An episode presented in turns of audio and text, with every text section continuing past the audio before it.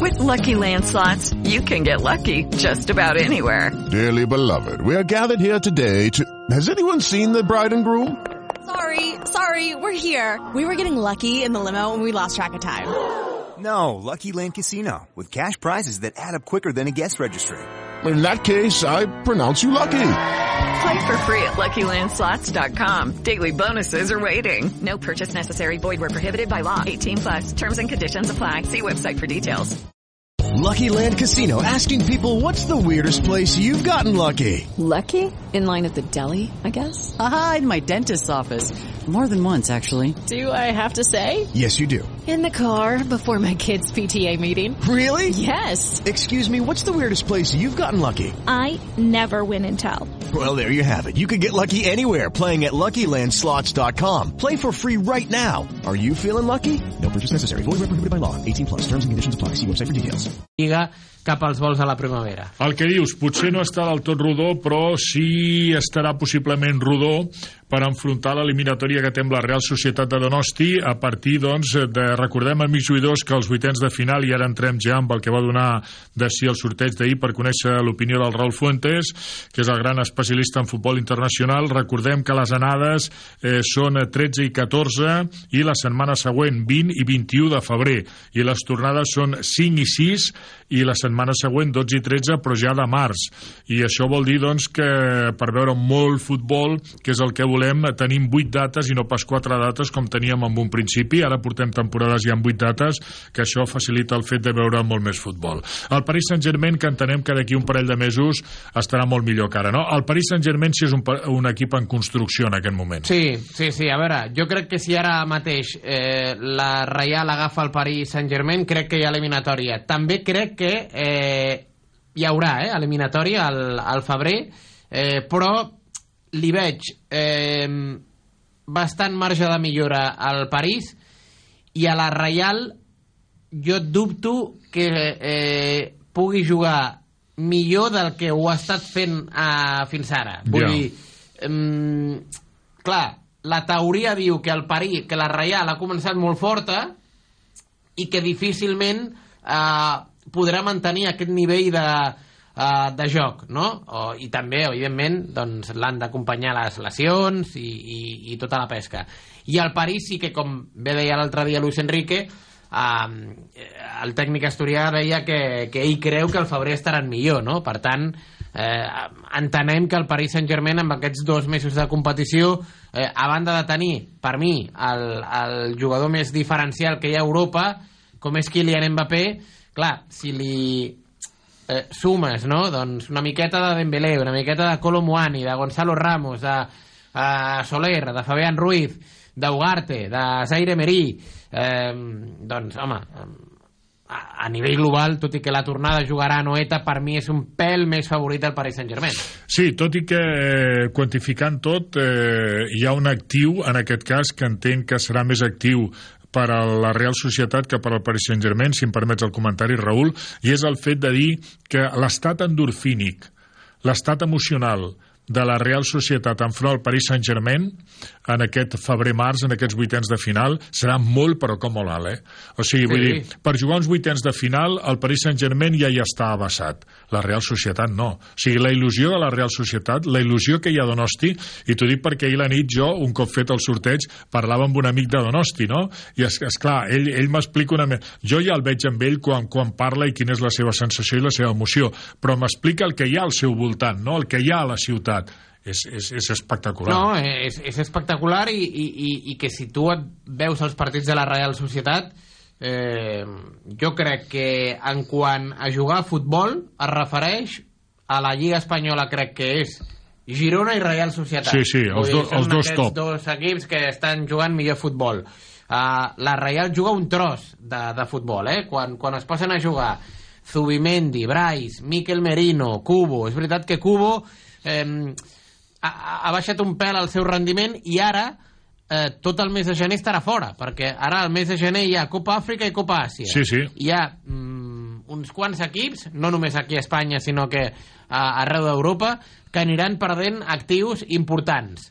Eh, El Paris Saint-Germain perd amb Rabat, per exemple, també. a, no, a Hakimi, a Ashraf, Hakimi. Arraf. El, el, No, el- Amrabat el- no, Arraf, Arraf. El lateral, sí. Arraf Hakimi, sí. Ashraf eh, Hakimi. De fet, per exemple, el Nàpols, eh, rival del Barça, perdrà Osimhen, que és eh, nigerià, i aquí hi ha un tema, que eh, el Nàpols, per exemple... Depenent del que evolucioni Nigèria dintre del seu campionat, no? li ha favorit el, el sorteig de la Champions al Nàpols perquè el Nàpols-Barça marxa a, a la data més llunyana de Sí, l'anada, sí, sí. 2021. Uh, I a, a, a les copes d'Àfrica i Àsia acaben cap als vols del 10-11 de febrer. Vull dir que eh, els partits que juguin el 13-14 de febrer eh, potser eh, jugadors asiàtics o eh, africans eh, que arribin molt lluny en les diferents copes potser no arriben al partit d'anada, no?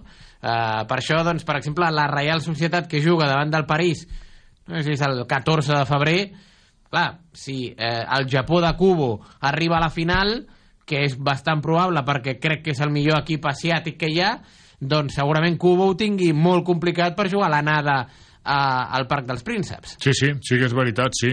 Molt bé, en qualsevol cas, amics jugadors, eh, passa per ser una de les grans eliminatòries d'aquests vuitens de final de la Lliga de Campions.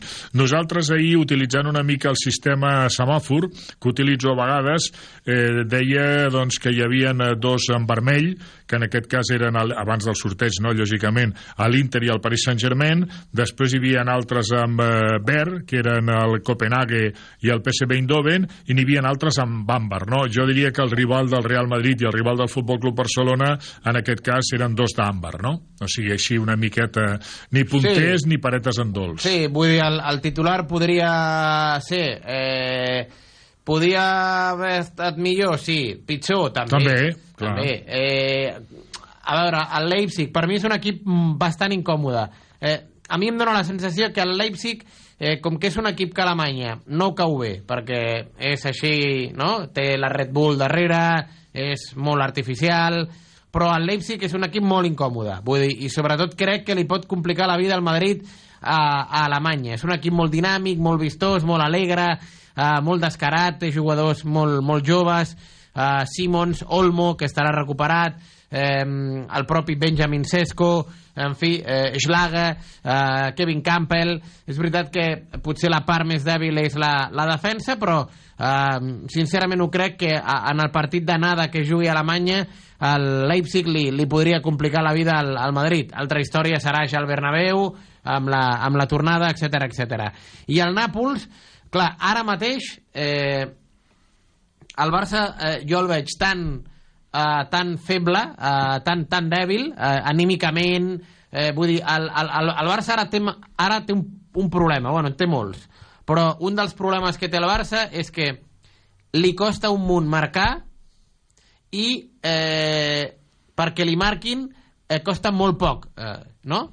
El Barça pot arribar 10 vegades i no marcar i li arriben una Sí, sí. i eh, Sí, sí. a- al- el penalitzen.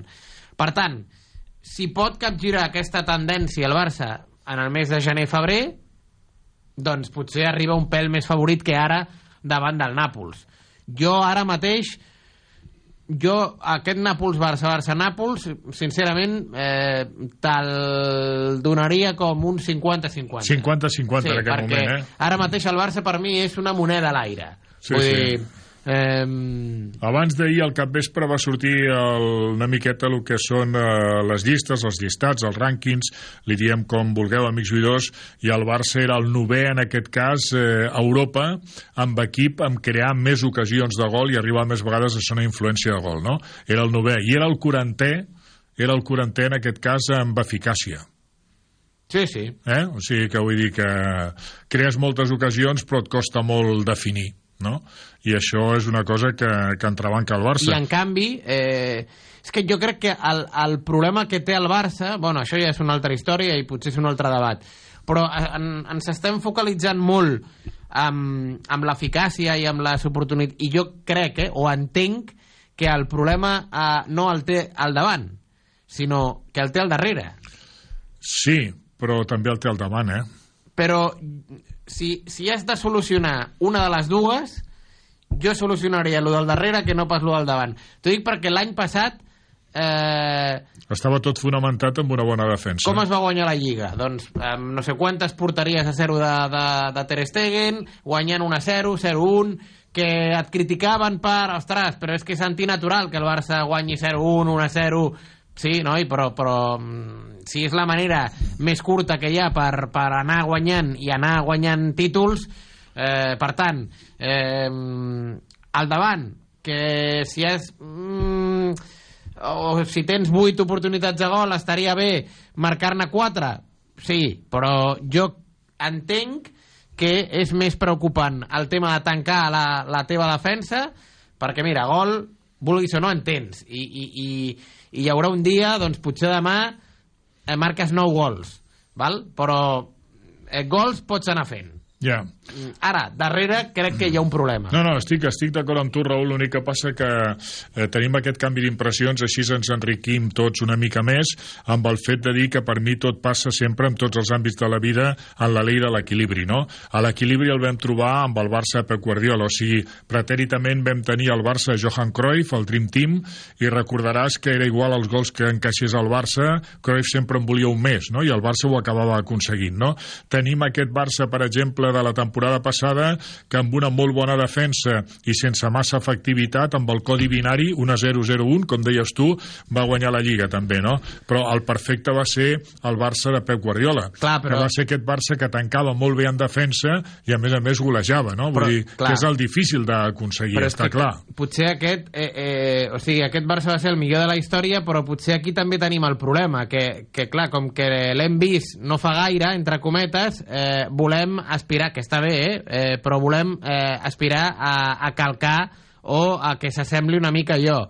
I si tu pares a pensar en perspectiva, eh, el que va succeir en aquells 4 anys és un fet que, home, no sé si és impossible de repetir-ho, però jo crec que es van ajuntar i es van sumar a moltes circumstàncies en, en un mateix període. Vull dir, eh, un tècnic que amb el pas dels anys ha demostrat que és el millor del món.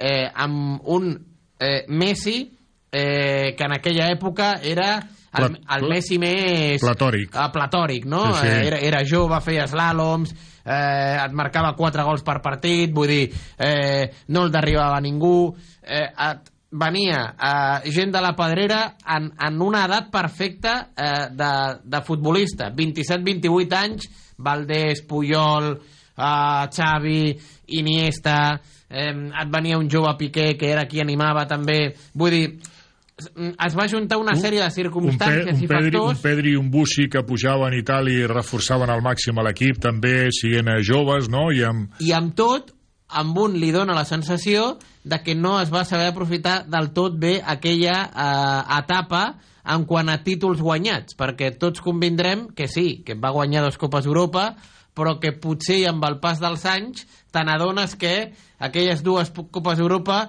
van ser curtes. ja, però si més no van ser, què van ser, 14 títols de 19 possibles, Sí, no? però... Sí, Sí, sí, sí, el que passa que aquells tres que van mancar van ser els que tu demanes en aquest moment, clar. clar, Sí, exacte. sí. No, no, no, si és així, és així. Clar, llavors, clar, quin és Era el problema d'aquella constel·lació època? astral, eh? Que, eh, clar, la gent aspira una mica a, a, a, a calcar o a semblar aquella època, no? Llavors, jo crec que aquí tenim aquest problema, no? Que, que, que és que és, és impossible que, que torni a aparèixer. A, a lo millor d'aquí 115 anys, però ja, ja nosaltres no ho veurem. Però, però ara mateix, eh, assemblar-nos a aquell Barça, eh, jo, jo, jo ho, ho, vamos, ho veig... Mm, Sí, sí, si no és impossible és altament improbable. Impossible, està, vamos. Està clar, no? Vull dir que, a més a més, és un Barça que s'ha de tenir com a referent, però que no s'ha d'establir paral·lelismes, no? Perquè si no, qualsevol paral·lelisme, els Barces actuals sortirien perdent. Això està clar, no? Ja ho veurem, ja ho veurem. Eh, Si més no, per exemple, a mi l'altre dia, és el primer comentari que feia ahir dilluns, a mi el Barça Mestalla em va agradar, Raül, em va agradar. O sigui, a mi que l'equip eh, no passi de l'empat i malgrat encaixi un gol per una errada defensiva, però arribi tantíssimes vegades, més de 30 vegades a una influència de gol i que xuti, no sé, 17 o 18 vegades a porta i que no Bodeu siguin entre els tres pals i tal, això m'agrada, això m'agrada. Sí. A mi el Barça que em disgusta és aquell Barça que dius el primer xut a porta ha sigut al minut 35 de la primera meitat i en total en el partit han xutat a porta tres vegades. Home, No, però et va agradar però per un tema de... perquè aquí tothom eh, a, la, a, a la vida estem comparant, no? Clar, et va agradar si ho compares amb partits anteriors. clar, perquè venim d'on venim, clar. Però potser va ser un pitjor partit, el de València. Clar, potser estem idealitzant el partit de València perquè venim de la castanya d'Hamburg davant del Shakhtar, de el, el partit a Noeta eh, on no es creen ocasions, de lo d'Amberes, clar, hi ha un canvi significatiu del partit que fa el Barça. Amb Beres al que fa a Mestalla. Però potser tampoc és tan excels el partit que fa el Barça a Mestalla davant del València.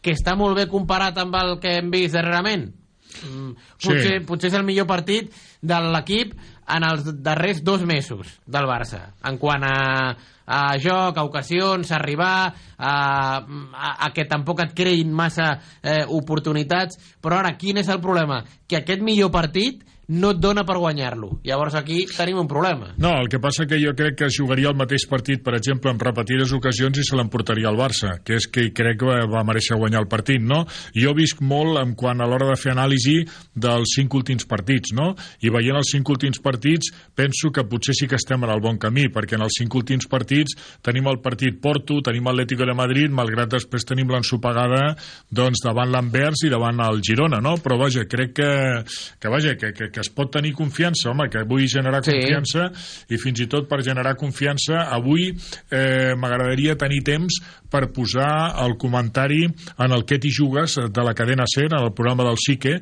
eh, el comentari que va fer, fer un bon amic eh, que vam coincidir doncs, a Barça Televisió en el seu moment el Jaume Mercet que va fer, no sé si has eh, tingut oportunitat Sí, de sentir el que va dir. sí. M'agradaria punxar com a referència una miqueta del munt de coses que la setmana passada es van arribar a dir i la visió que en té el Jaume, per exemple, del partit que va ser l'Anvers Barça. Sí, sí, el vaig escoltar. Sí, sí, el vaig escoltar el, el Jaume Marcet i... i a, a, o sigui, té raó, però és veritat que estem en un moment que costa eh, visualitzar o treure alguna cosa positiva, no? No, no, Perquè està clar, sí, jo, sí. Jo també sóc de l'opinió que... Eh, que vull dir, a mi, per exemple, el partit de València-Mestalla em va agradar i crec que aquest equip eh, anirà, crec, eh, no ho sé, a lo millor m'estic equivocant, però crec, jo eh, confio molt amb, amb diguéssim, amb, amb Xavi i que l'entrenador eh, vagi millorant mica en mica el joc. El problema és que, clar, ja en quant a la Lliga tens un dèficit de punts que a la que rellisquis una altra vegada. Bueno, jo ja crec que en el futbol pot passar qualsevol cosa però crec que la Lliga està molt complicada. Però clar, ja no tens més marge d'error perquè estàs a 7 i a 9 respectivament, és veritat que encara queda eh, més de l'equador de la temporada però jo entenc que el Barça tampoc ho guanyarà tot per tant, sí, sí. És a, a no ensopegar més. Eh? però és que és molt difícil, perquè ara mateix tens, eh, ara et ve un gener-febrer que ho tens ple de partits, entre Copa, Supercopes, viatges, quan acabi la Copa del gener torna a la Champions, eh, més Lliga, mm, clar, hi haurà algun dia doncs, que no et surti cara. Per tant, clar, aquest dèficit de punts eh, clar, és el que vas arrossegant. El Barça, si t'ho pares a pensar, um, ha perdut pocs partits. Vull dir, ha perdut els mateixos partits que l'Atlético de Madrid que tothom coincideix que està fent una magnífica temporada Sí, sí, en sí, quant sí. a joc, etc etc. Quin és el problema del Barça? Doncs els diferents empats que s'ha anat deixant, doncs això, a Granada, a Mallorca, a Getafe, a València... Clar, això és el que et penalitza i fa doncs, que, evidentment, doncs, estiguis a una distància que jo crec que ara és eh, bastant important amb respecte al Madrid i també amb el Girona. Però coincidim en aquest cas, eh, Raül, doncs, de que entenem que d'aquí dos mesos, la data 20-21 de febrer, que serà l'anada d'aquesta eh, aquesta eliminatòria enfront al Nàpols, que serà en el eh, Diego Maradona Stadium, doncs el 20-21 de febrer, no sé si és el 20 o el 21, el primer, 21. el, el primer partit és en dimecres, eh? és el 21 en allà. Sí. eh? Molt 21, bé. 21. I la tornada el dimarts, eh, doncs, eh, aquí a Montjuïc. Doncs jo crec que el Barça estarà força millor del que està en aquest moment, encara que possiblement el Nàpols també estigui millor, però que el Barça estarà millor, jo quasi, quasi que ho garanteixo. Esperem. Esperem que sigui així. Esperem perquè si no... Molt bé, de l'únic que, que no hem parlat, i amb això tanquem, Raül, és de la gran eliminatòria, que entenem que tots eh, creiem que és la mateixa, la que juga primer el Giuseppe Meazza i després el Metropolitano Inter Atlético de Madrid, Sí, no? crec que serà una eliminatòria molt dura, eh, tant psicològicament com, com físicament. Eh, crec que eh, per mi ara mateix està al 50%, tot i que la tornada és al Metropolitano, però ja et dic, a mi l'Inter em sembla un, un equip molt, molt sòlid, molt fiable, eh, eh, gens brillant però que te'n pots refiar, és l'actual sotscampió d'Europa, eh, té, té un molt bon entrenador, eh, ho hem repassat abans, no? un, un 11 eh, titular que eh, un gran porter, eh, dos carrilers que són per mi boníssims, eh, una defensa eh, que barreja la joventut de Bastoni amb l'experiència de Chervi, de Brai, eh, Darmian, un centre del camp, Nicolò Varela, que és un eh, todocampista, amb Chalanoglu, que és l'encarregat de la pilota aturada, amb Mkhitaryan, que arriba bé des de segona línia, amb dos davanters com són Lautaro i, i Marcus Thuram. Eh, Marcus Thuram va arribar lliure del Borussia Mönchengladbach i Sí. està fent una, una temporada eh, increïble. Eh, té fons d'armari, vull dir, eh, crec que si l'Atlético vol jugar a quarts de final li haurà de, haurà de suar bastant. Marcos Thuram, que és culer, eh? Sí, és el fill de, de Lilian Thuram. I donada la coincidència en el moment doncs, que ell era un criu i Lilian Turan jugava aquí amb nosaltres i tal, doncs es va fer culer. Va, va explicar, no sé si la saps aquesta, va explicar fa poc en una entrevista que eh, se'n penedeix de, de, de, des de que era petit perquè un dia quan estava aquí a la- a l'antiga Masia eh, van acompanyar el seu pare a un entrenament i eh, Leo Messi, que en aquella època era molt jove i estava doncs, amb els Lilian Thuram, Eto'o, eh, Ronaldinho, Deco, es va apropar a Messi, eh, que era jovenet, 17-18 anys, el fill de Lilian Thuram, a Marcus Thuram, i li va regalar unes botes a Messi a, a Marcus Thuram. Marcus Thuram hauria de tenir, no sé 5 o 6 anys. I eh, s'emporta les botes a Messi Marcus Thuram i, no sé, el dia següent doncs, eh, ella explicava en una entrevista que va anar a l'escola i va anar amb les botes i eh, a, li va regalar les botes a un company de l'escola Que era el número, no? Devia ser el... no ho sé, sí. Que, I, el Marcus número que calçava, no? Explicava això l'altre dia en una entrevista, no? que, que, que se'n penedeix de, de tota la vida perquè, clar, en aquell moment no sabia, evidentment, on podia arribar Leo Messi, no? i que ara mateix, si s'hagués quedat aquelles botes, doncs... Eh, eh, Les podi- ambitrines, no? Clar, Les podia ambitrines tenir que les ràpidament- botes del, del, del que ell considera el millor jugador del món, eh, com és Leo Messi, i eh, ara mateix ell doncs, no, no sap on, on deuen parar aquelles botes que li va regalar en el seu dia un, un jove Leo Messi. Doncs el que va ser el regalat en aquest cas, doncs possiblement les tingui en una vitrina. Potser ens està escoltant, perquè aniria a l'escola aquí a Barcelona. Exacte, Vull dir, sí, sí. Qui, qui ho sap? Molt bé, Raül, hem d'afegir alguna cosa més? No, res més. Molt bé, doncs escolta'm, que tinguis molt bon dia, Raül. Igualment, Fèlix. Gràcies, fins demà. Ràdio Marca és emoció, l'esport és nostre. Ràdio Marca és emoció, Ràdio Marca Barcelona 89.1. Ràdio Marca. El repartint joc amb el patrocini i l'esponsorització de les fragàncies Reebok de Tayloret i el Balneario de Panticosa. Ets jugador de futbol base? O ets entrenador d'un equip? O potser pare o mare d'un jugador? Doncs com MIT t'ofereix jugar al torneig internacional de Setmana Santa 29a Copa Santa. Un torneig on participen més de 250 equips de tot el món, dels quals el 75% són estrangers i dividit en 12 categories d'anys naturals per nois i dues per noies. Se celebrarà del 28 al 31 de març entre la costa del Maresme i la Costa Brava. Ara tens fins al 6 de gener per inscriure't amb millors condicions, descomptes i ofertes especials. Per més informació, truca al 93 765 55 54. Visita el web komm-mit.com o a Instagram com barra baixa mit. Amb Commit podràs sentir-te com a participant d'un campionat del món de futbol. Una experiència inoblidable. Commit és una societat sense ànim de lucre, col·laboradora oficial de la Federació Alemanya de Futbol i patrocinadora oficial d'UNICEF. Ràdio Marca reparteix joc amb l'esponsorització dels restaurants al Glob, dels hotels Plaza d'Andorra, de les colònies oficials del Futbol Club Barcelona de Airball Internacional i de les prendes esportives de protecció muscular Colibrí.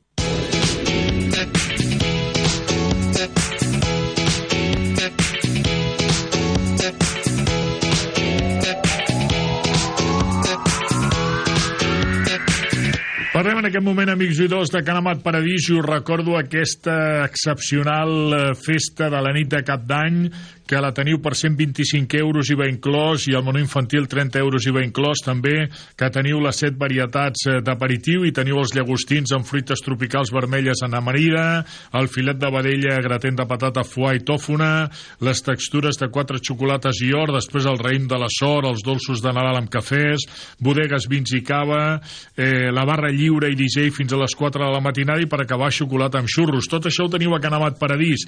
Recordeu que teniu el dia de Nadal, el dia de Sant Esteve, el dia de Cap d'Any. Si heu de fer les vostres reserves, eh, no us atureu perquè, lògicament, hi estem molt a prop ja i que després doncs, eh, tingueu espai per poder-ho celebrar a Canamat Paradís. Recordeu la web que és canamatespacios.es, canamatespacios.es, i en allà trobeu el telèfon que és el 93 771 40 27. Us atén la Cristina i us ho explica tot, perquè la Cristina explica les coses fantàsticament bé. 93 771 40 27, però el telèfon el teniu a la web, eh, canamatespacios.es, o si a un servidor com Google poseu Canamat Paradís, ràpidament us surt el telèfon. Per fer les vostres reserves per aquestes dates a un lloc amb una relació qualitat-preu extraordinària, amb 100.000 metres quadrats a la vostra disposició. Canamat Paradís.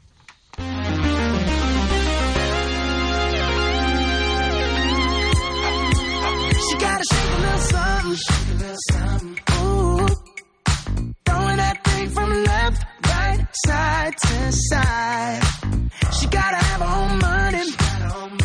Oh yeah. Shout out to the girls that pay they rent on time. If you ain't here to party, take your ass back home. If you getting naughty, baby, here's my phone. Slide with your boy to the bar. Slide with your boy to the car.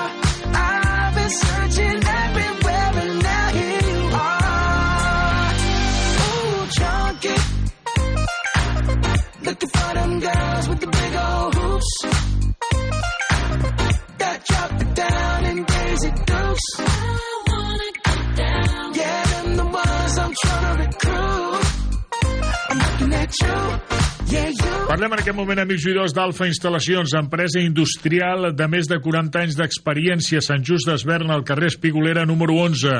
Empresa amb tres pilars fonamentals, és a dir, Alfa Instal·lacions amb tota mena d'instal·lacions com a cartera de servei, també tota mena d'instal·lacions per un manteniment correctiu i preventiu i departament d'energia, renovables i serveis energètics. Ofereixen un servei integral a la mida del client. Fan avaluació preliminar, disseny de la instal·lació, gestió de legalitzacions, permisos i tràmits, execució integral del projecte, manteniment de per vida i el manteniment d'empresa creada per especialitzar-nos amb el que calgui. Alfa Manteniment, amb tota mena d'edificis, indústria, oficines, hotels, hospitals, edificis públics i residencials. Recordeu, la web per tenir sempre més informació envers Alfa Instal·lacions és www.alfainstal·lacions.com www.alfainstal·lacions.com Lucky Land Casino asking people what's the weirdest place you've gotten lucky? Lucky? In line at the deli, I guess? Aha, in my dentist's office. More than once, actually. Do I have to say? Yes, you do. In the car before my kids' PTA meeting. Really? Yes. Excuse me, what's the weirdest place you've gotten lucky? I never win and tell. Well, there you have it. You can get lucky anywhere playing at LuckyLandSlots.com. Play for free right now. Are you feeling lucky? No purchase necessary. Void where prohibited by law. 18 plus. Terms and conditions apply. See website for details. With Lucky Land slots, you can get lucky just about anywhere. Dearly beloved, we are gathered here today to... Has anyone seen the bride and groom? Sorry, sorry, we're here. We were getting lucky in the limo and we lost track of time. No, Lucky Land Casino, with cash prizes that add up quicker than a guest registry. In that case, I pronounce you lucky. Play for free at LuckyLandSlots.com. Daily bonuses are waiting. No purchase necessary. Void where prohibited by law. 18 plus. Terms and conditions apply. See website for details.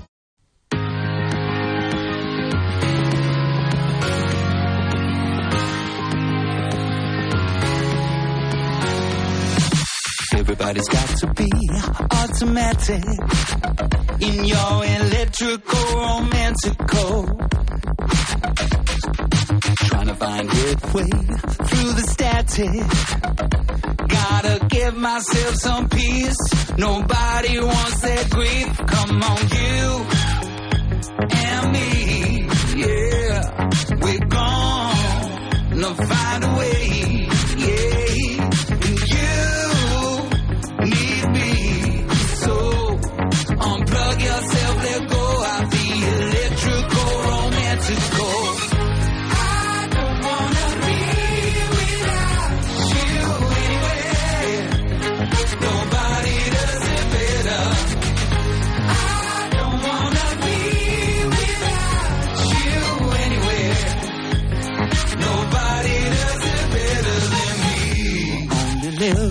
Online. Unplug yourself, let go, come be a friend of mine. I keep your tan alive. The water's warm and beautiful, just come outside. Ah,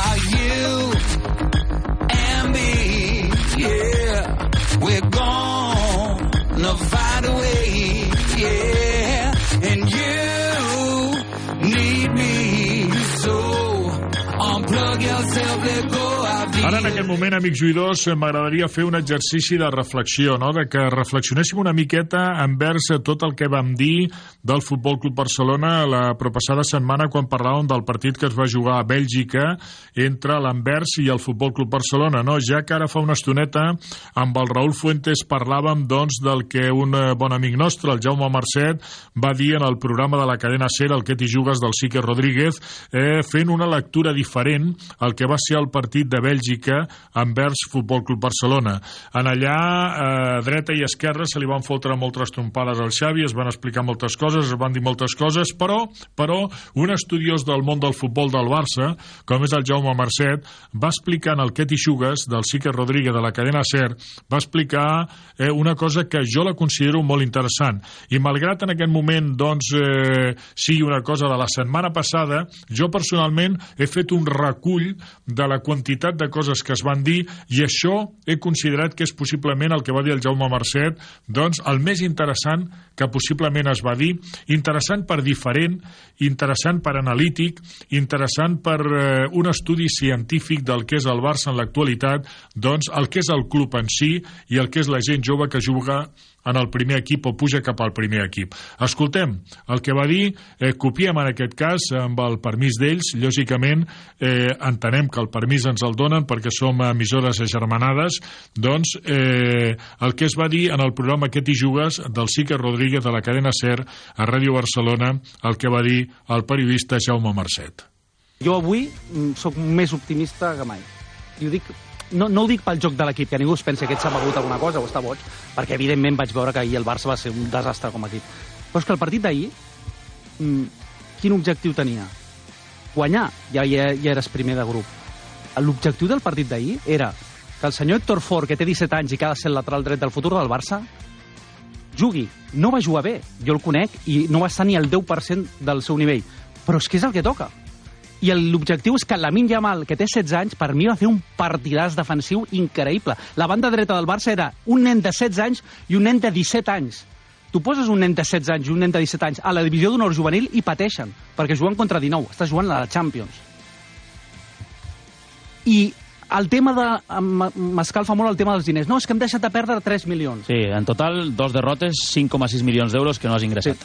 Quan va ingressar el Barça per vendre Ferran Jugla? Jo pregunto. 5 milions d'euros. Per què? Per, pel, que, pel que va fer el Barça Atlètic? No. Per dos estonetes que va jugar amb el primer equip que va marcar dos gols. Si tu ara poses al mercat Marquiu, quan et pagarien? No et pagarien 5 milions d'euros? Ja et dic jo que te'ls paguen, i més. I no l'hem de vendre perquè és un patrimoni del club. Però el que vull dir és que en la situació en la que està econòmica el Barça, jo crec que tots Per mi el que falla aquí és la comunicació de que Xavi surti i digui senyors, avui no és un dia per guanyar, avui és un dia per donar oportunitats als joves, per créixer, perquè necessitem un lateral dret i tenim Héctor Fort, perquè Valde torni a ser el Està mateix. El que dius, eh? perquè defenses que el Barça ahir pot perdre 2,8 milions d'euros, que és el que deixes d'ingressar per una victòria, però, està invertint... però això queda compensat perquè el que et genera haver posat una estoneta a eh, Marc Casador o Ah. fer titular a Héctor Fort et dona molt més que aquests diners. perquè jo sé que el Barça està en una situació molt difícil i que la Lliga és molt difícil donar-li una oportunitat a Héctor Fort perquè necessitem guanyar, i això s'entén. Però arribar a un punt que tens l'últim partit de Champions i poder jugar sense pressió és un luxe, i l'has d'aprofitar. I ser tan resultadistes de dir no, no, és que aquest partit l'hem de guanyar. Per què? Pels 3 milions aquests? O per la imatge? Molt bé. Escolta'm, jo vaig veure el partit del Madrid, no sé si vosaltres el veu veure. De fet, digues exactament el que m'has dit. No, que prefereixo el partit que va fer el Barça que el que va fer el Madrid. Per què? Per què? Per, per moltes raons. Primer, és veritat, ja sé que un guanya i l'altre perd. El Madrid juga igual de malent que el Barça, perquè és un partit que no t'hi juga res i és de tràmit.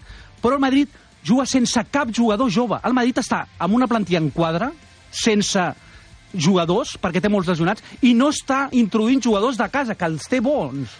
Nico Paz juga al minut 90, i a la televisió De fet, ho vam comentar, eh? la portada del diari AS prèvia al partit eren els 5 jugadors que havia Ah. convocat Ancelotti del filial. no va del jugar ni un. 5 només juga un parell de minuts Nico Paz. Però és que a la televisió surt Nico Paz i diu Ancelotti cree firmemente en este jugador.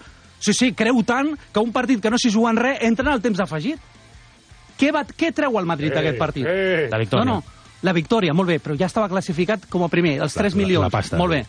El Barça, el partit aquest per Héctor Fort, si, si ens el creiem i creiem que serà el lateral dret del futur, li va de conya. Però perquè està avui bé, eh? estarà si ens el creiem, servirà perquè sigui el lateral dret del futur, i si no, com a mínim ja haurà jugat un partit de Champions que et permetrà, si el traspasses, ingressar 3 milions més dels que hauries Però és ingressat. que no, no sé si la gent se'n recorda. M'agrada, eh, aquesta teoria. Messi, Messi, Hauria de venir cada dia, No, no. Messi, quan, quan començava, va jugar un partit semblant al d'ahir al camp del Shakhtar, que el Barça va perdre 2 a 0, l'època de Rijkaard. Recordo la portada el dia següent de tots els diaris.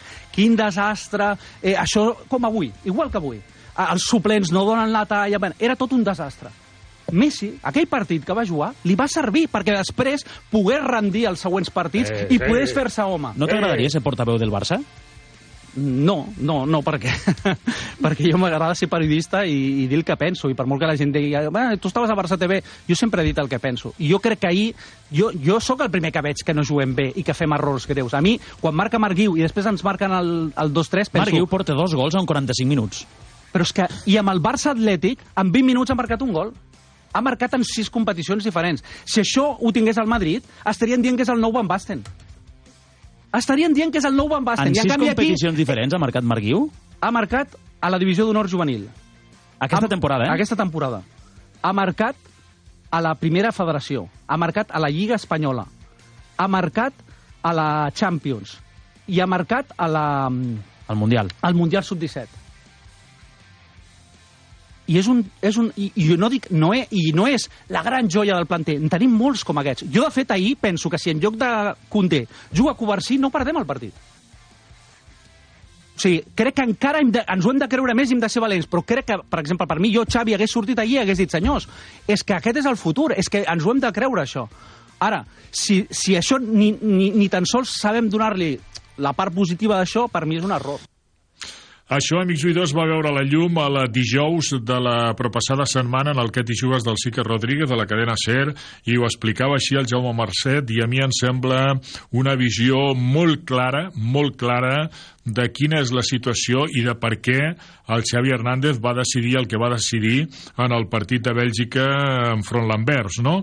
I a mi em sembla que jo això ho vaig escoltar el dijous al capvespre eh, perquè m'ho van fer arribar i després eh, vaig voler escoltar coses del divendres, també del cap de setmana i tal, perquè vostès escoltessin això el dilluns, que malgrat no sigui actual, a mi em sembla una bona reflexió, molt diferent a totes i cadascuna de les reflexions que es van fer després del partit envers eh, Futbol Club Barcelona.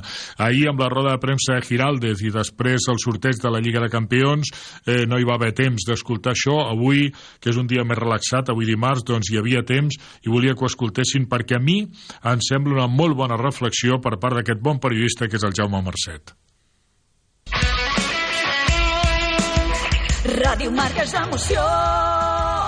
L'esport és nostre. Ràdio Marca és emoció. Ràdio Marca Barcelona 89.1. Radio Marca. En línea directa sabemos que un imprevisto nunca viene bien. En cambio, un buen ahorro, sí. Por eso este diciembre ofrecemos el mes de puertas abiertas de línea directa. Te bajamos hasta un 25% el precio de tu seguro de coche. Sí, sí, hasta un 25%. No te quedes fuera y cámbiate antes de que sea demasiado tarde. Ven directo a lineadirecta.com o llama al 917-700-700. El valor de ser directo. El repartint joc amb el patrocini i l'esponsorització de les fragàncies Reebok de Tayloret i el Balneario de Panticosa. Fíjate bien en la persona que va en el coche de al lado. Ahora entrecierra un poco los ojos. ¿A tiene una luz especial? Eso es porque es un iluminado. Y claro, cuando ahorras hasta 300 euros al año en carburante y en tus facturas de luz y gas con los planes energías de Repsol, se te nota. ¿Y tú? ¿A qué esperas para hacerte iluminado? Contrata la luz con Repsol en el 950 52 50 y empieza a ahorrar. Ràdio Marca reparteix joc amb l'esponsorització dels restaurants al Glob, dels hotels Plaza d'Andorra, de les colònies oficials del Futbol Club Barcelona de Airball Internacional i de les prendes esportives de protecció muscular Colibrí. Us parlo en aquest moment una mica dels amics de Decathlon Pro. En eh, breu tindrem aquí amb nosaltres perdó, el Joan Navarro, el líder de Decathlon Pro, doncs, eh, per explicar-nos més coses, però que ells mantenen tot aquell munt de coses que jo al llarg d'aquests dies ho he anat explicant. Eh, per exemple, el tema de TAE 0% eh, del dia 17 de novembre, si no recordo malament, el mantenen, lògicament, eh, sense cap despesa per al client fins al dia 14 de gener. Per tant, recordeu, per eh, contactar amb el Joan Navarro i amb el seu equip, eh, el correu electrònic és eh, decathlonpro.lilla arroba decathlon.com eh, recordeu, de professionals per professionals centralitzat a la illa Diagonal i en aquest cas doncs amb la web de Decathlon és decathlonpro lilla arroba decathlon.com i en allà doncs eh, teniu la possibilitat de demanar el que necessiteu i ells ràpidament, eh, 48, 72 hores com a molt, us serveixen tot el material per molt que sigui, per complicat que sigui. Recordeu, decathlonpro.lilla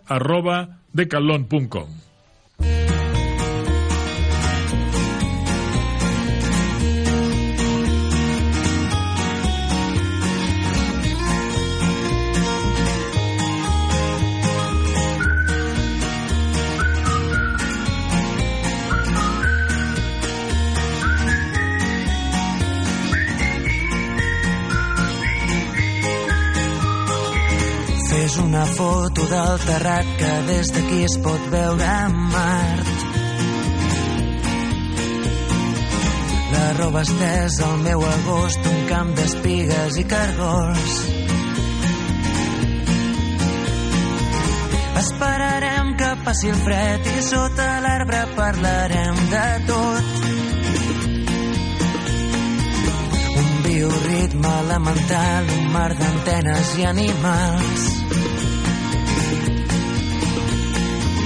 Els astronautes volen baix, els núvols passen com qui no diu res. Amb les butxaques a les mans caminarem els passos d'altres peus. Esmorzarem pa amb oli i sal, ho vestirem amb unes copes de vi. Deixant davant de la ciutat, la tarda és llarga i potser més, molt més la nit.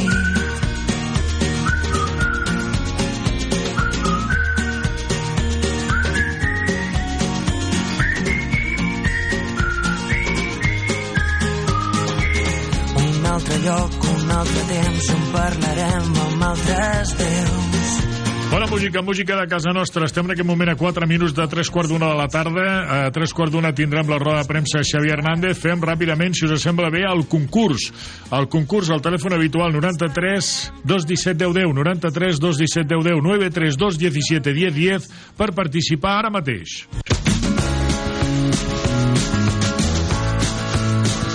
Us Us vull parlar dels restaurants del Glob amb una relació qualitat-preu extraordinària, com sempre, cuina de l'àvia, cuina mediterrània, cuina de casa nostra, aquella cuina que és la cuina que més ens agrada. En els seus tres fantàstics establiments, el Joan Ricard Casals i la Sílvia Chapán ens ofereixen el millor del millor per fer un bon àpat tant al migdia com a la nit. Recordeu, en el Glob de tota la vida, Montmany Sant Lluís, a la zona de Gràcia, en el cor de la ciutat, en el centre de la ciutat, al carrer Casp, i també el Nou Glob.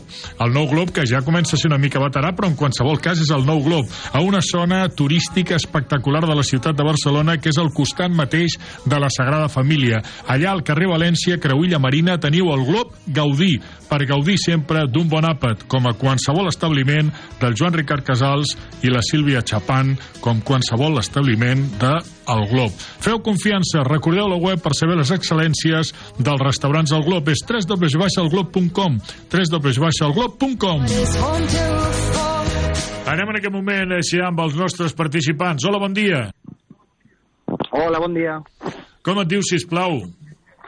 Em dic Àlex. Àlex, Àlex o Aleix? Àlex, Àlex. Molt bé, Àlex. Des d'on truques, Àlex? Eh, des de Barcelona. Digue'm el lloc de Barcelona per estadística nostra, sisplau. Santa Coloma de Gramenet. Molt bé, perfecte. Àlex, eh, de quin equip ets? De l'Espanyol. De la grama i de l'Espanyol, no? Exacte. De la grama també, no? Sí, de la grama també. Així m'agrada. Vols fer algun comentari, Àlex? Eh, no, no, millor, millor no comentar res a l'Espanyol. Que no estàs content o què, Àlex? No, eh? Eh, no molt. No Però molt. com ho veus, això, d'ara en endavant? Bueno, uh, depèn tot de, de com anem al, a aquest paron de, de Navidad. Ja, molt bé. Doncs escolta'm, eh, no et puc dir res més que seguir que fent confiança, no? O... doncs sí, aviam. sí, sí. Això sempre. Volem a l'Espanyol a primera i mira com està el Girona, eh, Àlex? Ja, ja, ja. Brutal, no? Així, això, sí que, això sí que em dona una mica d'enveja. I tant, i tant que sí. Àlex, gràcies per estar amb nosaltres. Un moment, sisplau. Hola, bon dia. Hola, bon dia. Com et dius? Oriol. Oriol, des d'on truques? Doncs des de Barcelona. Digue'm el lloc de Barcelona, Oriol. Doncs per la Diagonal, més o menys. Molt bé, perfecte. De quin equip ets? Del Barça. Vols fer algun comentari, Oriol? Bueno, no, aquest, el, el periodista aquest, el Jaume Marcel, m'agrada molt, la veritat, era un punt de vista que no l'havia sentit i, i, que, i no és un punt de vista dolent, no he vist a ningú parlar, i la veritat que m'ha agradat molt, la, la, la, ho has Jo- posat, el fragment aquest, m'ha agradat molt. Crec que té un tret diferencial, no?, aquest comentari que va fer Sí. el Jaume a la cadena SER i que valia bé la pena explicar-ho, perquè el poder de convicció del Jaume, perquè ell ho té molt clar, doncs, eh, d'alguna Mm. manera també ha arribat a nosaltres, no? I diem, doncs, eh, tens raó, tens raó, sí, sí, no, no. Que el problema del Barça que tenim és aquest, que s'ha d'apostar per la cantera, però també volem guanyar. Aleshores, clar, a la Champions es nota molt, l'experiència, i ho volem tot. I jo primer, eh, el criticar, hòstia, com pot ser que no tinguem... Però sí que és veritat que hauríem de, el model hauria d'anar per aquí, perquè no Sí, tenim sí. un duro doncs, per anar per la cantera. Agraeixo Però el comentari que fas, eh, Oriol? Agraeixo el comentari que Sí, fas sí. perquè no m'agrada passar una cosa que sigui del dijous de la proppassada setmana, però un cop feta l'anàlisi de tot el recull que Molt bo. teníem, Sí, jo he sí, sí, trobat molt com el millor, eh? Eh? Sí, sí, sí. sí. El millor Ah, que us molt bé. podíem oferir avui. Molt bé, eh, Doncs Oriol, eh, escolta'm, anem amb el concurs i comencem amb l'Àlex, eh? Perfecte. Vinga, Àlex, per tu, primera pregunta. Quin sorteig... Eh... Ep, un moment, un moment, un moment, que m'haureu de donar una miqueta de temps, m'haureu de donar una miqueta de temps, Vale. perquè en aquí, malauradament, tinc el concurs de- d'ahir, concurs que no vam fer, però també tinc el concurs d'avui, eh? No, el Jaume des de producció ràpidament m'ha portat un altre concurs, però no, ja el tinc aquí, Jaume. És que... Eh? Ai, el Pau, el Pau, el Pau, el Pau. El Jaume, tenia el Mercet al cap encara. El Pau m'ha portat al concurs, però no, ja tenia l'altre preparat aquí. Vinga, som-hi en aquest moment, eh, tot començant... Eh, per tu, Àlex, eh, la primera pregunta diu sí. com va quedar ahir el Girona enfront l'Alavés tancant la 17a jornada? 3 a 0 va guanyar el Girona. Molt bé, amb gols de Dúbic eh, per partida doble i de Porto, eh? Molt bé, correcte. Sí. Oriol, ara per tu. Eh, avui comença nova jornada de Lliga. Quin és el primer partit que es disputa a les 7 de la tarda? Sí, el Rayo València. Rayo València, molt bé. Correcte. Anem novament amb l'Àlex. Àlex, quants equips fa almenys 5 jornades que no guanyen? Eh, cinc jornades que no guanyen. Sí, aquesta eh, pregunta és complicada, però aviam, tampoc et demanem... Tu, tu quants equips d'entrada diries que són, Àlex? eh, diria 4 o 5. 4 o 5. Bé, això ja ho donem com bo. Això ja ho donem com Val. bo, i ara digue'm quins d'aquests equips, més o menys. Doncs mira, el Sevilla segur, Que no són, no són 4 o 5, eh? ja t'ho explico, Àlex, tot i que de moment ho donem per a proximitat, ja que és la tercera pregunta per bo, però són 6. Aviam si Ah, d'aquests doncs 6 sis. ens en dius 4. Almeria, Sevilla, Almeria, Eh, Granada. Sevilla, Granada, ja n'has dit 3, i València crec que també porta una mala ratxa. ja està, ja el donem per bo, sí senyor. Sí? Sí, sí, ho donem per bo, això, Àlex. Sí, perquè són eh, correctament, com has dit tu, Almeria, Sevilla, Granada, València i també el Rayo i el Cádiz. Eh? El Rayo també, sí. Cinc jornades sense guanyar. Ara per tu, Oriol, i et devem un ajut. Quins dos equips de la Sí? Comunitat de Madrid s'enfronten avui a dos quarts de deu de la nit? Ah, sí, aquest sí Atlético Getafe. Atlético Getafe, sí senyor, correcte, sí. en el Metropolitano. Cinquena pregunta. Sí. Àlex. Ahir es va celebrar el sorteig de vuitens de final de la Lliga de Campions. El rival del Barça ens dius que és qui? El Nàpols. I que jugarà quins dies? Eh, com quins dies? Quins dies es jugarà aquesta eliminatòria? Ah, bueno, en febrer i a març. El Sí, dia- exacte, però això fora de concurs ja. Es jugarà l'anada al Maradona Stadium el dia 21 de Ah, febrer i la tornada a Montjuïc el dia 12 de març. Eh?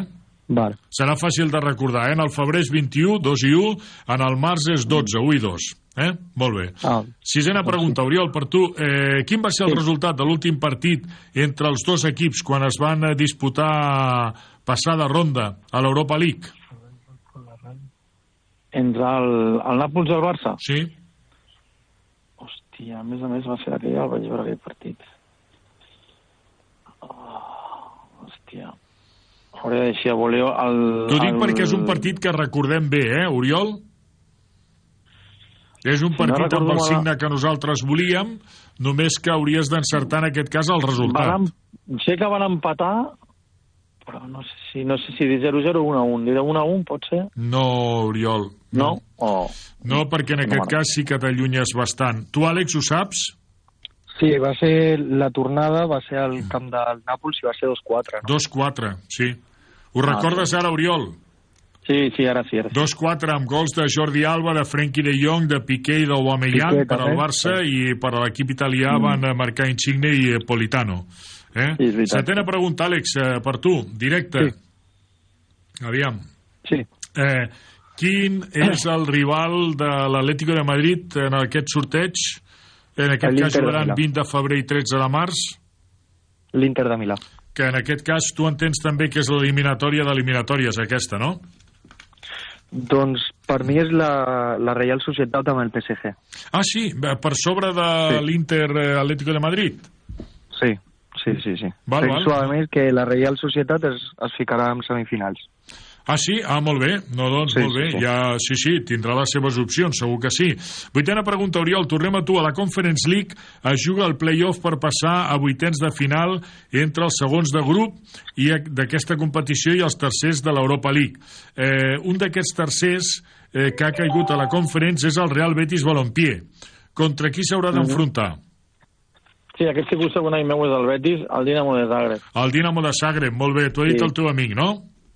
No, no, no, però que en parlem molt de futbol a vegades i l'altre ja va sorteig, ahir m'ho deia, diu, ens ha tocat i m'ho va dir el Dinamo de Zagreb. No, això Teníem és el que et fàcil. deia, que t'ho ha dit el teu amic, que era el Dinamo de Sí, Zagreb, sí. el que es havia emparellat amb el Betis, fàcil, no?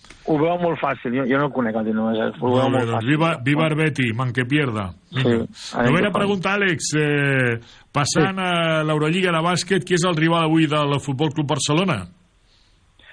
Avui al Barça, a l'Eurolliga, crec que era el Alba Berlín. Alba de Berlín, molt bé, sí senyor.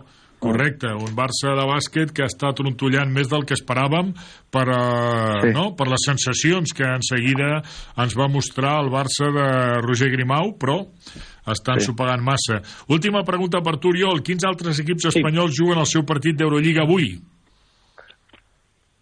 Avui a Madrid contra l'Estrella Roja... Sí, no fa falta que diguis els rivals, eh, però... Ah, Qui... vale. Vale, i el València també juga avui. Sí, senyor. El Jo l'únic que, que et puc dir que la resposta és bona però incompleta. Ah. Per què? Perquè juguen el Real Madrid i el València, ens has dit, no? Sí, el, el, el Barça, evidentment. El Barça, el Real Madrid, el València. I el Baskonia. I el Eh? Baskonia. Ah, i el Bascònia. I el Ens havies dit Bascònia? Sí, sí, sí, sí. sí. Ah, no, no, perdona, perdona. Eh, potser, No, no pateixi, potser ha estat en el moment que hem creuat i no, no m'havia arribat. Molt bé, resposta No correcta. A l'Àlex Oriol n'ha fet dues, quatre, sis, tu t'has quedat amb quatre. Participa un altre dia, Oriol. Perfecte, moltes gràcies. No, Anna, tu per Vagi participar. I bon Nadal. Fins un altre dia. Bon Gràcies. Nadal. Adéu, bon dia. Adéu, adéu. Adéu. Àlex, no pensis que prenem nota de les teves dades, t'emportes el premi d'avui. Perfecte. I, escolta, molt bé, tot el que t'ha arribat ho has encertat, eh? Sí, sí, sí, és que m'agrada molt, molt, molt, molt els esports i t'escolto cada dia aquí. Molt bé, doncs gràcies, agraeixo la teva fidelitat, la teva audiència. Àlex, doncs no pengis, eh, que prenem nota de les teves dades. Una abraçada Vale, i bon Nadal. Perfecte. Igualment. Gràcies, bon dia. A tu. Tanquem en aquest moment, amics oïdors, amb els hotels a Plaza d'Andorra i el seu telèfon 902 932 050, 902 932 050, 902 932 050, que és eh, un telèfon al que podeu comunicar eh, doncs, eh, les vostres necessitats, el vostre desig, no? i ells us explicaran coses d'Andorra, els camins eh, que podeu fer, com ho podeu disfrutar, i evidentment us ofereixen a l'Hotel Plaza Book Insignia, al Holiday Inn, us ofereixen una gamma d'hotels per tal de que ho passeu força bé.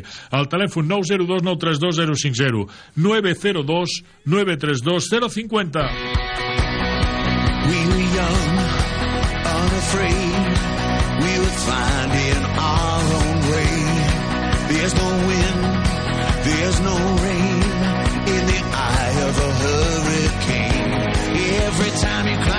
That mountain, there's another one left to climb.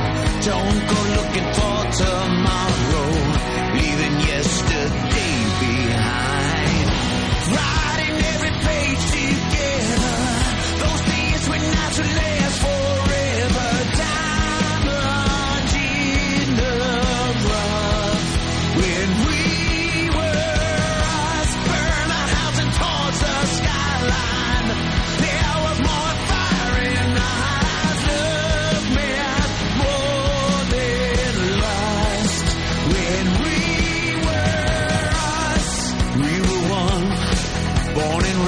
aquest moment a 5 minuts de la roda de premsa Xavi Hernández, a 5 minuts de la 1 de la tarda parlem de la gran nit de cap d'any, en aquest cas eh, el feliç 2024 a Quartier, a Disco Cupedralbes. What is love? Baby, don't hurt me.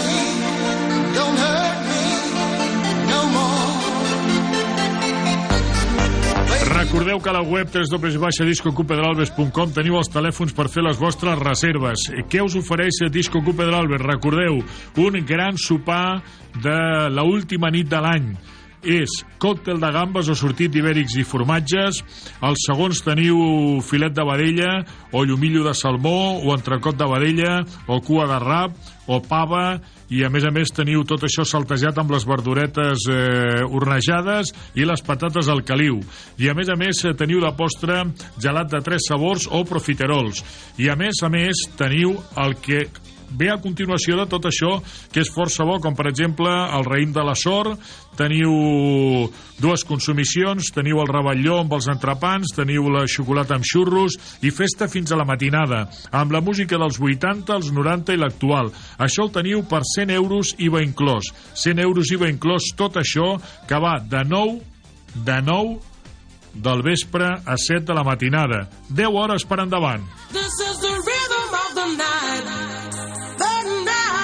I en aquest cas, qui prefereixi, per exemple, doncs, fer un superet amb amics o sopar amb la família i això, i després eh, anar cap a Quartier, cap a dos quarts d'una, per exemple, a Disco Cupedralbes teniu, doncs, per 30 euros en venda anticipada, teniu dues consumicions, el ravelló i els entrepans, els xurros amb xocolata i la festa fins a la matinada, com dèiem, amb música dels 80, dels 90 i música actual. Això, 30 euros en venda anticipada. Recordeu la web de Quartier, de Disco Cupedralbes, que és www.discocupedralbes.com www.discocupedralbes.com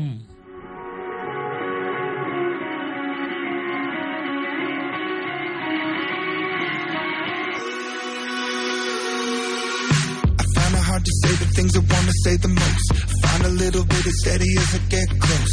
Find a balance in the middle of the chaos. Semi lost, semi high, semi never demigod. I remember walking in the cold of November, hoping that I make it to the end of December. 27 years in the end of my mind, but holding to the thought of another time. But looking through the ways of the ones before me, looking through the path of the young and lonely. I don't wanna hear about what to do. I don't wanna do it just to do it for you. Hello, hello, let me tell you what it's like to be a zero, zero. Let me show you what it's like to always feel, feel like I'm empty and there's nothing really real, real. I'm looking for a way out. Hello, hello, let me tell you what it's like to be a zero, zero. Let me show you what it's like to never feel, feel like I'm good enough for anything that's real, real. I'm looking for a way out. I find it hard to tell you how I wanna run away. I understand it always makes you feel a certain way. I find a balance in the middle of the chaos. Send me up, send me down, send me never, demigod. I remember walking in the heat of the summer. Wide-eyed one with the map. L'altre dia, amics oïdors, amb una entrevista que em feien, em van dir que triés una Nadala, no? Em van explicar, doncs, que interessava saber d'una sèrie de gent, per exemple, com passaria la nit bona, en aquest cas la nit de Nadal, que és més correcte en català la nit de Nadal que no pas la nit bona, eh, i ho vaig explicar, com passaria el dia de Nadal, i ho vaig explicar, com passaria cap d'any, i ho vaig explicar, i em van demanar que triés una Nadala. Jo la Nadala que vaig triar, que hi ha moltes per triar, no? Però amb un home al que tinc una amistat eh, especial i que quan jo estava a la cadena SER i feia tancament de temporada, ell venia a jugar als partidets de futbol sala que jo feia, i ho he explicat ja en més d'una ocasió. Rod Stewart. I vaig triar el Silence Night, fet per Rod Stewart, que és un tema que han fet molts cantants, però m'encanta per Rod Stewart, perquè a més a més ho fa amb un acord de nens escocesos, i sona així de bé.